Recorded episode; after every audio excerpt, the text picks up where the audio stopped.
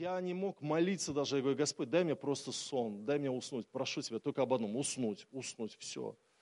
Я уснул, следующий день был обычным, с неприятным осадком вчерашнего. Боль оставалась внутри, недели за неделей шли.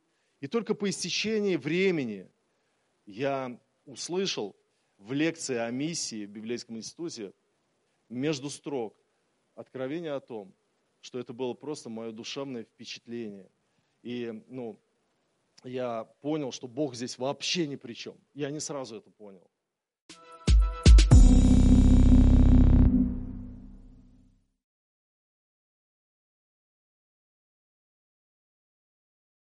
Я хочу сегодня проповедовать на тему, которую назвал так. Когда ничего не происходит. Было ли у вас в жизни такое, когда ничего не происходит? Кажется, обыденность полная, никакого разнообразия, никаких чудес, ни, никаких исполнений обетований нет. Вы знаете, мы вчера с братьями таскали песок. Такая была гора, 30 тонн песка привезли. И э, в четверг мы с пасторами таскали, но мы не одолели эту гору. Такое было ощущение, что как мука в катке не истощалась, так вот и это, этот песок. И мы э, таскаем, таскаем вот этими вот э, каталками, да, вот тачками. А, а как будто куча, она не уменьшается. Носишь, носишь, и носишь, и носишь, и ничего не меняется. И ты думаешь, ну когда это кончится? Я уже домой хочу, у меня спина болит, у меня руки болят. А, я хочу, чтобы куча исчезла. Мы стали там придумывать, типа, гора, поднимись и ввергнись на первый этаж, да? Но ничего не работало, потому что мы просто шутили. Может быть, если бы мы не шутили, она бы и, и правда передвинулась на первый этаж. Но, э, вы знаете, вот э, я увидел, что вот точно так же, как мы вчера заметили э, такую интересную мысль, что при работе над чем-то есть, складывается ощущение, что ничего не меняется, а, но в конечном итоге оно все равно изменилось, и мы все 30 тонн перетащили. Слава Господу, братья, спасибо вам за то, что вы вчера были. Это просто благословение.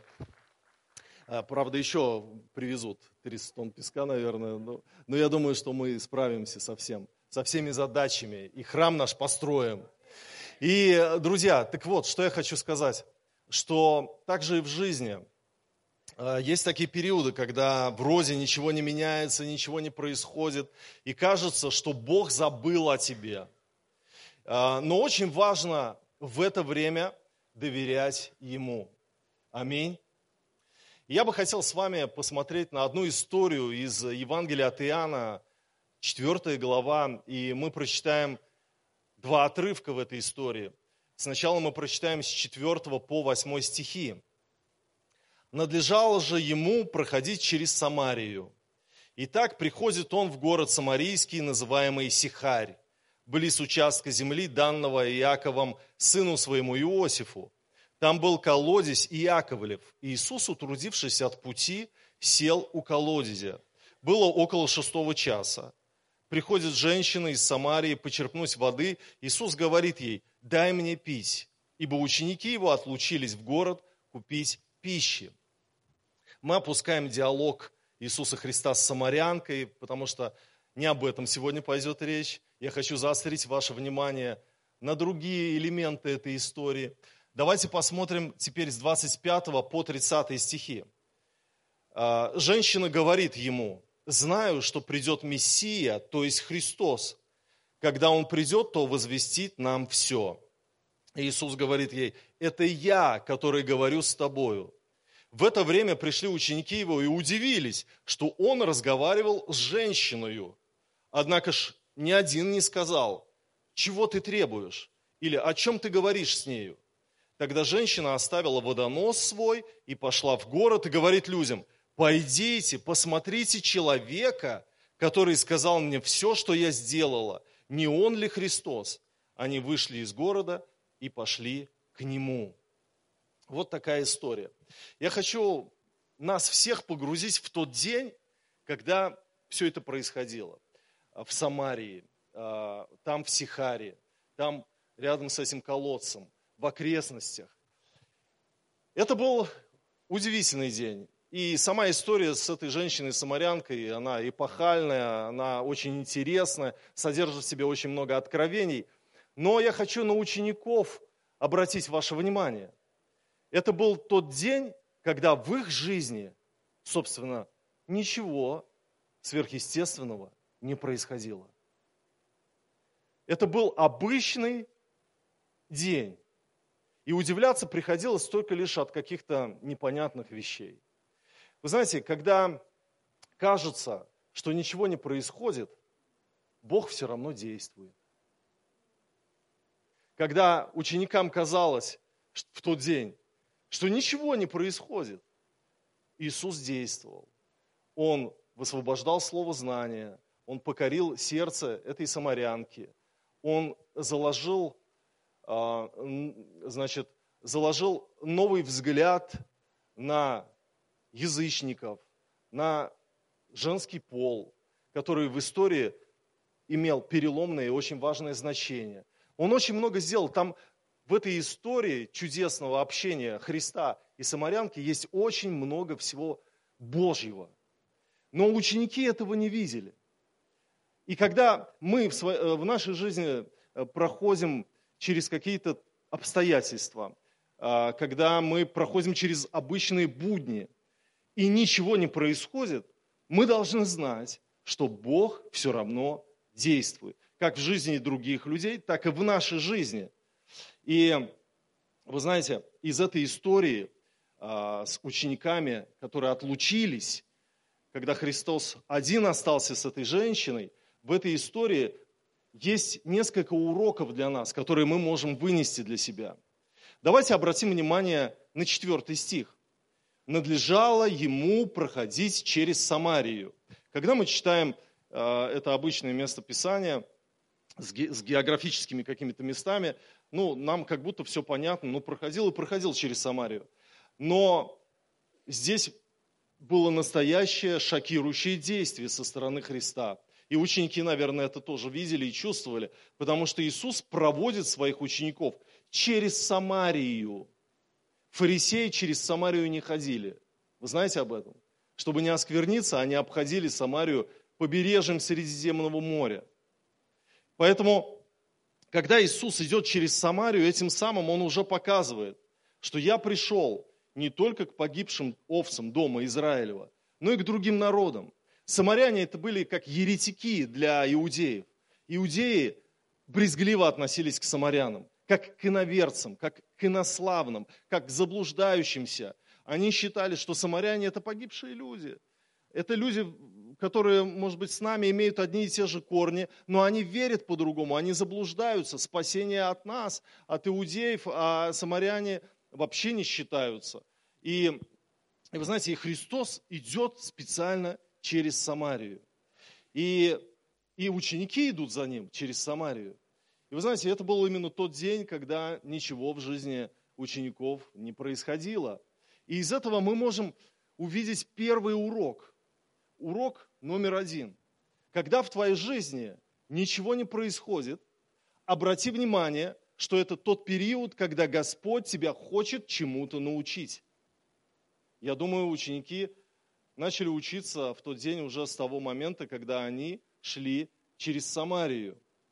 И вы знаете, есть такое место Писания в книге пророка Захарии, а, в 4 главе с 8 по 10 стихи. Вообще вся глава 4 очень удивительная, потому что Бог говорит про Зарававеля как правителя Иудеи. Представьте, 70 лет евреи находятся в плену в Вавилоне, 70 лет. Они мечтают вернуться в свою землю они живут этими грезами, они живут этой мечтой. Они хотят отмежеваться от языческого народа, от вавилонян. Они хотят свою историю, своего Бога, свое, поклонение. И вот вроде бы намечается все. А, этот исход из Вавилона, возвращение в свою землю, алия, слава Господу. И что происходит? Бог говорит, я поднимаю Зарававеля, как правителя Иудеи. Он будет строить ваш храм. Для нас это тоже, может быть, звучит э, обычно, ну, Зарававель так Зарававель. Но послушайте, имя Зарававель – это вавилонское имя. Этот парень родился в Вавилоне. И это имя переводится как семя Вавилона. Семя Вавилона. Это ассирийское вавилонское имя. Иосиф Флавий сообщает нам, что Зарававель удостоился чести быть телохранителем персидского царя Дария. И об этом знали евреи. И поэтому в этой главе такой акцент делает Захарий. Он говорит, я буду действовать через Зарававеля – на нем Дух Господень. Кто ты, гора перед Зарававелем? Ты равнина, потому что Дух Господень на тебе. Да? И, и, и дальше написано, руки Зарававеля положили основание дому сему, его руки и окончат его, и узнаешь, что Господь Саваоф послал меня к вам. Ангел говорит Захарии, Ибо кто может считать день сей маловажным, когда радостно смотрят на строительный отвес в руках Зарававеля? Те семь – это очи Господа, которые обозревают всю землю. Евреи слушали, радостно смотрят очи Господа на, на этот отвес в руках Зарававеля. Серьезно? Их мышление, их разум должен был растягиваться в тот момент. Они должны были что-то изменить, что-то сделать со своими стереотипами, со своей брезгливостью. Вы знаете, когда мы движемся в нашей жизни, и ничего не происходит. Нам кажется, что ничего не происходит. Нет исцеления, нет спасения родных и близких. Муж как пил, так и пьет. Финансовый недостаток как был, так и есть. На работу никак не могу устроиться. Ничего в жизни не меняется. Когда все это происходит, это время тоже важное время в твоей жизни. Потому что Бог хочет изменить твой разум – он хочет чему-то тебя научить, Он хочет расширить границы твоего разума, чтобы ты понял для себя какой-то очень важный урок, например, в отношении другого человека, чтобы ты вместил того, кого, может быть, не вмещал, чтобы ты позволил своим стереотипам пошатнуться, чтобы ты позволил Богу дать тебе новую точку зрения на какой-то жизненный вопрос.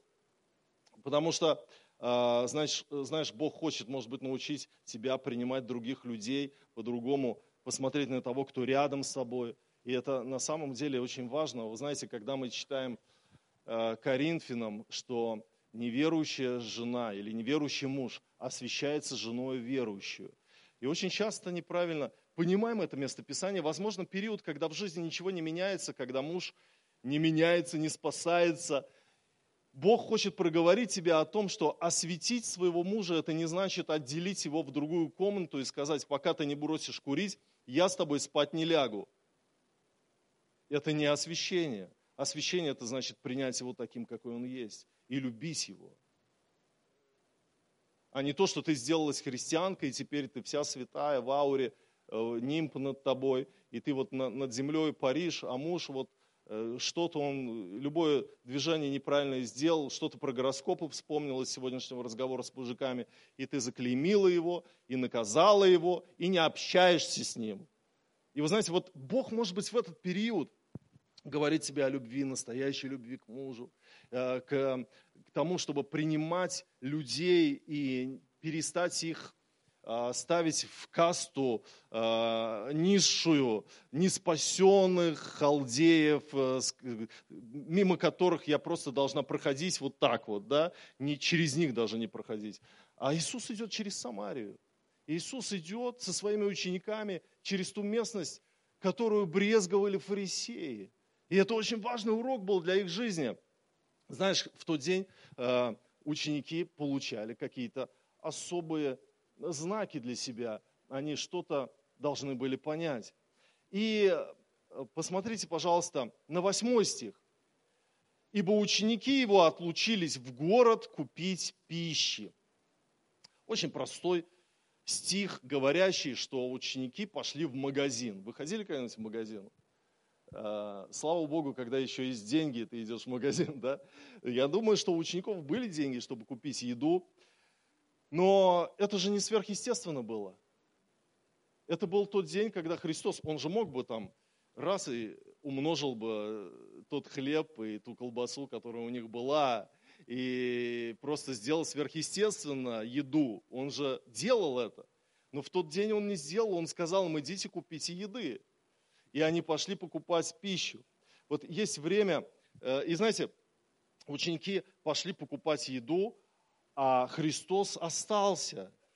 Остался с этой женщиной. Наверняка он там двигался в дарах Божьих, наверняка он ее сердце изменял, там, исцелял и, и что-то. Ученики э, боковым зрением наблюдали все еще удаляющийся и удаляющийся образ Христа, который оставался с другим человеком, а они шли просто в магазин купить еды.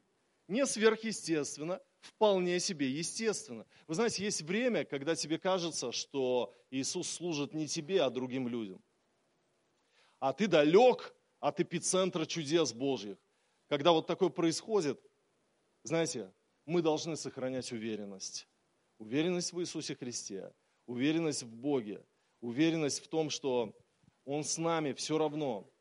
И урок второй, который мы можем извлечь от этого обычного дня из жизни учеников Иисуса Христа, когда ничего не происходит, сохраняй уверенность в том, что ты на правильном пути.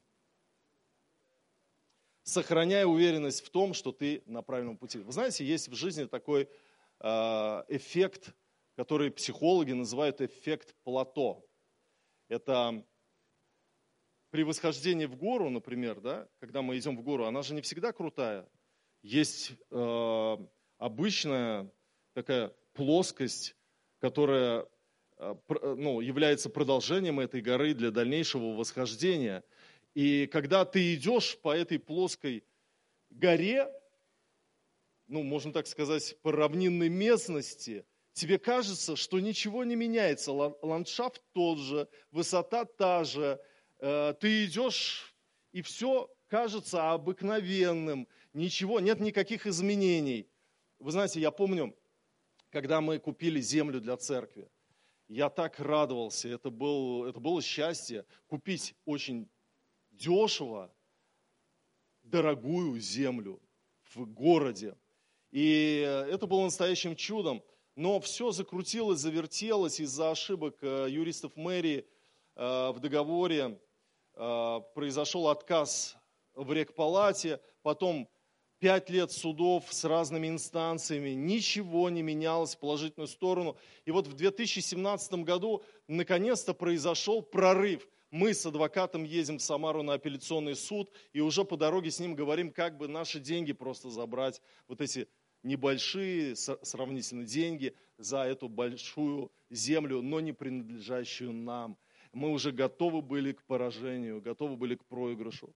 Но судья впервые за несколько лет вот этих всех судов, она сказала удовлетворить иск Сухова Сергея Николаевича, и это было просто как нарния. Мурашки были по телу. Я был как в саду Господнем. Вот зал суда для меня был это ароматный, вот э, царский дворец Божий. И я просто был шокирован в положительном смысле этого слова – и когда мы вышли с адвокатом, с неверующим адвокатом, мы просто с ним обнялись, как родные братья.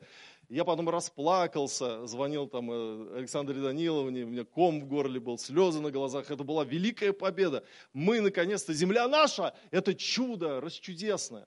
Вы знаете, а когда проходил эти суды, ничего не менялось. Год за годом мы проигрывали и проигрывали, и ничего не менялось. Вся церковь молится, постится и говорят, пастор, завтра ты идешь на суд, мы победим. И я, аминь. Но мы проигрываем, мне снова надо писать, мы проиграли суд.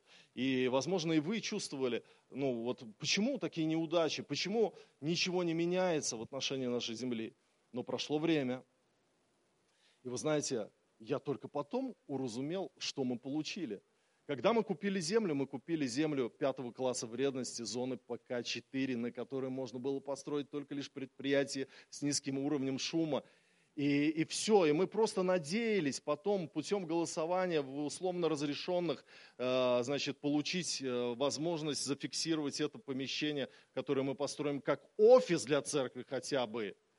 Но за время вот этих наших э, судебных тяжб, архитектура города Тольятти изменила назначение этой земли. И теперь, после того, как мы победили, наша земля – это зона С1, где можно строить все, что угодно, в том числе культовые здания. И мы от кадастровой службы получили свидетельство о том, что наша земля – это земля с назначением религиозное использование. Поэтому мы строим культовое здание на земле, которое имеет назначение религиозное использование. И это благословение, которое открылось впоследствии. Но когда я был в той истории нескольких лет судов, я не понимал, почему я иду, и нет никакого восхождения, никакого прорыва, никаких побед. И вы знаете, так в жизни бывает.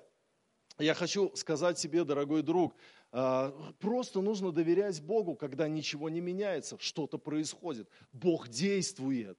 Там где-то в архитектуре, там где-то с какими-то людьми что-то происходит. И ты чему-то учишься. В первую очередь ты учишься упованию на Господа. Вы знаете, э, и вот духовная христианская жизнь, она вот такая на самом деле. Я помню в молодости своей, когда был юн, я вел домашнюю группу и поделился своим откровением. И когда я поделился своим откровением, я увидел, как будто мои слова упали на пол в той квартире. Никому, ничего, никто ушами не пошевелил даже, никто не сказал «Вау, классно» или «Круто», а, никто не поддержал. И такое было ощущение, что мимо кассы, просто я расстроился потом. Но прошло несколько недель, и однажды я встречаюсь на улице с одной сестрой, которая была на той домашней группе. И она говорит, слушай, Сережа, помнишь, вот ту домашнюю группу, и ты поделился вот этим словом. Я хочу тебе сказать, что с того вечера моя жизнь изменилась. Она прямо так и сказала. Это не просто то, что ей понравилось. Она говорит, я приняла какие-то решения с Богом, и моя жизнь изменилась. А мне казалось, что это было в пустоту, что это было никуда, что, что ничего не произошло, что Бог не действовал, что слово было какое-то вот не такое. И Э, вы знаете, вчера был прямой эфир у меня в Инстаграме по теме эсхатологии. Меня попросила Алматинская церковь. И брат Султан, значит, вот мы с ним вот э, в Инстаграме общались э, на тему последнего времени. И вначале он сказал, я хочу сказать, также представиться сам, меня зовут Султан, я живу в Алмате, несколько лет назад я покаялся, и когда я покаялся, и первое, что вот я нашел в Телеграме, это ваш канал. И я хочу вас поблагодарить, потому что для меня это явилось хлебом э, в моей жизни. Я вырос духовно через этот канал. Я так много получил от Господа. И вы знаете, он мне это рассказывает вчера, после нескольких лет того, как он э, является подписчиком этого телеграм-канала. А я вспомнил, те моменты самые, когда я просто хотел бросить все. Потому что, знаете, когда ты ведешь телеграм-канал, и ты смотришь, столько у тебя подписчиков, ты выпускаешь какой-то пост, у тебя раз на 3-4 человека убавляется. И первое вот это эмоциональное ощущение, что вот, ну, людям не нравится, да, и когда, ну, то, что отписываются, и, и, и ты думаешь, ну, кому это надо? На самом деле, ну, никому это не надо. И потом Вдруг я вчера это слышу, меня так это вдохновляет. И знаешь, когда ты делаешь что-то для Господа, просто служишь Ему, идешь, и может быть ты не встречаешь каких-то благодарностей, тебе хочется бросить а, свое дело какое-то. Не бросай. Просто уповай на Господа, потому что время, когда ничего не происходит, это время, когда что-то происходит. Потому что Бог все равно действует. И давайте теперь вернемся к нашей истории с учениками и посмотрим на 27 стих. А, и ученики с пакетами из магазина возвращаются. А, в это время пришли ученики его и удивились, что он разговаривал с женщиной. Однако ж ни один не сказал, чего ты требуешь или о чем говоришь с нею. Если мы сегодня увидим, например, ну, где-то там человека, мужчину из церкви, общающийся с женщиной на улице. А, мы ни о чем не подумаем. Ну, общается и общается. Мужчина общается с женщиной, это нормально. В торговом центре, например, на набережной, на пляжу. Не, на пляжу нет, мы исключаем пляж, потому что я представил там брат с женщиной, лег рядом с женщиной. Нет, давай этот образ мы убираем. Но вот для иудеев, наверное, это было так, как будто бы брат вот с женщиной лег на пляжу и разговаривает с ней. Потому что они увидели Христа с женщиной общающимся, и это ни в какие рамки не входило. Потому что не мог вот благочестивый еврей наедине с женщиной оставаться. Это дурной как бы знак, и, и ну, вообще даже она самарянка. Э, это вообще, тем более с ней еще общаться. И вы знаете, о чем я подумал? Я подумал, что мы из этого можем еще один урок извлечь для себя, урок третий. Когда ничего не происходит в твоей жизни, а у учеников Иисуса Христа в тот день ничего не происходило такого, они просто с магазина шли с продуктами, то может прийти искушение соблазниться о Боге.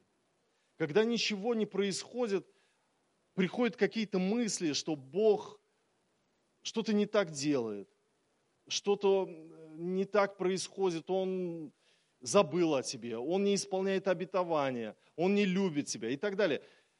Когда происходит такое искушение, не позволяй себе ему быть в твоей голове. Доверяй Богу дальше. Доверяй Богу. Потому что сатана хочет тебя вот в обычной жизни твоей смутить и сказать, смотри, никаких чудес, никаких сверхъестественных проявлений. Смотри, наоборот, в церкви, вон там вот что-то там произошло, или вот там вот этот сказал, а вот в той церкви тот-то упал, и так далее. И начинаются какие-то вот водоворот событий э, вокруг тебя, и ты погружаешься в него, и приходит какое-то сомнение, соблазниться о Боге. Не соблазняйся о Боге, доверяй Ему дальше. Э, я вот вспоминаю эту историю, э, кажущемся обмане Бога в мою жизнь, когда я, будучи молодым, еще не женатым человеком, молился поздно вечером, лежа на диване, и увидел образ сестры из церкви. И, и как будто голос, это твоя жена. И я так восхитился, то, что увидел это видение. Я думаю, завтра я к ней, наверное, подойду и поговорю с ней, чтобы мы начали с ней отношения. Но прежде чем с ней поговорить, решил с Диманычем поговорить, и с, с тем, с кем мы учились в библейском институте. И мы идем, и я говорю, слушай, Диман, я хочу тебе поделиться откровением. Вчера я увидел видение и как бы откровение, что вот она, эта девушка, она моя жена. И вдруг улыбающийся Диман, он просто в лице своем меняется, становится понурым и депрессивным. И я говорю, ты что, не рад за меня? Он говорит, да я рад за тебя. Просто мне Бог тоже сказал, что она моя жена. А я, а я реально знал, что он ей нравится. Ну, я знал об этом, что он ей нравится. Я думаю, все, капец, конец истории. И, и вы знаете, мне было так больно. Я пришел домой, у меня такое было ощущение, что нож воткнули в душу. Потому что не от того, что мне она не досталась, даже не из-за этого, я не, я не был влюблен в нее, а из-за того, что мне казалось, что Бог меня обманул. Представляете, Он мне сказал, а на самом деле все вот по-другому, и, может быть, и Бога-то нет, и, и, и так далее. Вот все эти мысли, я не мог молиться даже, я говорю, Господь, дай мне просто сон, дай мне уснуть, прошу Тебя только об одном, уснуть, уснуть, все. Я уснул, следующий день был обычным, с неприятным осадком вчерашнего, боль оставалась внутри, недели за неделей шли. И только по истечении времени я услышал в лекции о миссии в Библейском институте между строк откровение о том, что это было просто мое душевное впечатление. И ну, я понял, что Бог здесь вообще ни при чем. Я не сразу это понял. Только спустя время. И вы знаете, вот э, я вспоминаю также вот историю с Авраамом из Бытия 20 главы, когда в доме Авимелеха э, случилась беда. Женщины перестали рождать из-за того, что Авраам, когда пришел туда, он побоялся сказать, что он муж Сары. Он сказал, что он ее брат. И тогда вот этот царь Герарский, он взял к себе Авимелех э, Сару, ну, в свой этот, как сказать, гарем. И Бог его наказал, Авимелеха, и сказал ему, ты взял жену Авраама, ты что натворил? И из-за этого женщины в доме Авимелеха перестали рождать. И Авимелех пришел и говорит, ты что со мной сделал? Ты почему сказал, что это твоя сестра? Авраам говорит, она правда сестра мне там вот по, по там, отцовской какой-то линии, но я боялся, что там, ты что-то сделаешь со мной, чтобы ее красавицу захватить. В общем, сокращая длинную историю, написано, и помолился Авраам Богу, и исцелил Бог Авимелеха и жену его, и рабынь его, и они стали рождать. Они стали рождать. И вы знаете, а если подумать о, о, о самом Аврааме, ему был обещан сын, ему были обещаны народы. а у него жена как была неплодная, так и оставалась. Он молится за женщин герарских, они рожают, а его жена не рожает, а его жена неплодная. И вот в жизни бывают такие ситуации, когда ты видишь проявление чудес у других, а у себя их не наблюдаешь. Даже, может быть, ты служишь кому-то, и там происходит какое-то чудо, а у тебя этого нет. Но что очень важно знать в этом случае? Не прекращай доверять Богу. Уповай на Него, потому что и на твоей улице будет праздник, Исаак родится, Бог благословит тебя, Бог обрадует тебя, Бог даст тебе увидеть большие чудеса. Поэтому вот когда мы идем по этому жизненному плато, когда мы идем по этой равнине и ничего не меняется, обычные дни, магазины, траты денег, никаких чудес, Бог не превращает, э, э, значит, не умножает хлеб, не умножает рыбу на твоем столе, и ты не видишь, как будто его благословение, тебе кажется, что он с кем-то, он кого-то там лечит сейчас, благословляет, но не тебя, уповай на Господа. Это время роста, это время уроков, это время Божьего действия, вот такого интересного, но Божьего действия. Бог формирует тебя как личность, Бог благословляет тебя и не оставляет тебя. Аминь. Давайте поднимемся и помолимся.